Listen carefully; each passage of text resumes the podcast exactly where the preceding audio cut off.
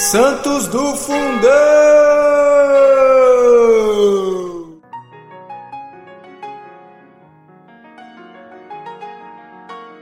Olá, amados, olá, amadas, bem-vindo ao nosso santo do dia de hoje.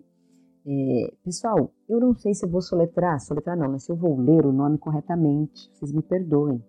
Mas mesmo assim, eu escolhi ler essa história porque eu gostei muito, porque tem a ver com mãe, né? Então eu gosto dessas histórias.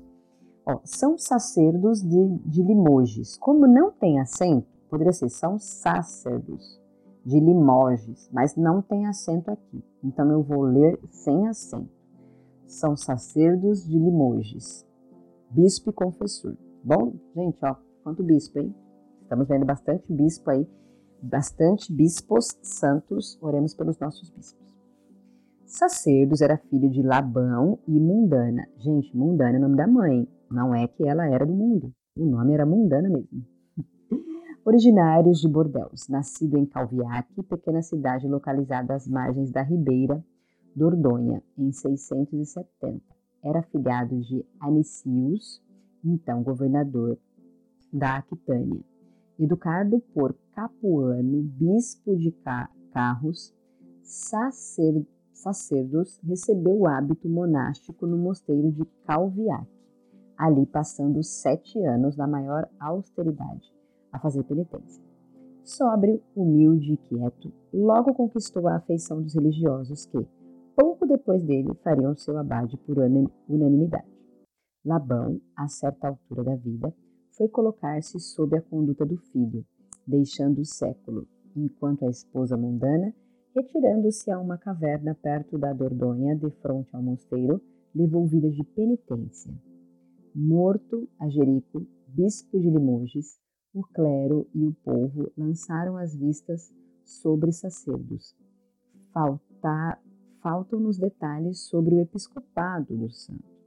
Falecido depois de violenta febre em 720, a mãe, é isso que eu gostei, ó, a mãe já velha e cega, recuperou a vista, tão somente ao tocar o corpo inanimado do filho, em cujo túmulo, anos depois, foi massacrada pelos sa... sarracenos.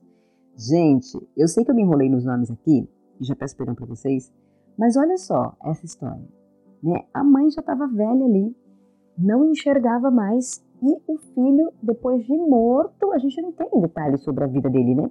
Mas assim, o filho depois de morto, a mãe ao tocar ali no corpo do filho recebe essa cura.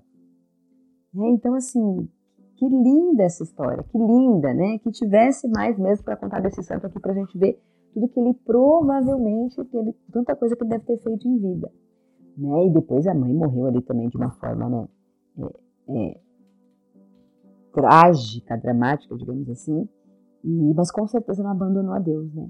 Em nenhum momento, nenhum momento, nenhum momento. Eu gostei dessa história, gente. Gostei tudo que fala de mãe, eu gosto e quis compartilhar com vocês aqui, é, mesmo pronunciando certo ou não os nomes aqui, mas o que tem que ficar para você dessa história, né? Que nossas boas obras em vida, elas contam muito. Mas se a gente tiver uma vida de santidade aqui nessa terra, né? É, o quanto o quanto, quando nós morrermos, nós vamos levar pessoas para o céu. O quanto nós vamos levar pessoas para o céu e o quanto nós devemos ser essas pessoas que, vivas ou mortas, as pessoas ao nos tocarem ou ao nos verem, precisam receber as curas, precisam ser tocadas. Né? Então nós precisamos ser esse canal de graça, tanto em vida quanto em morte. Amém?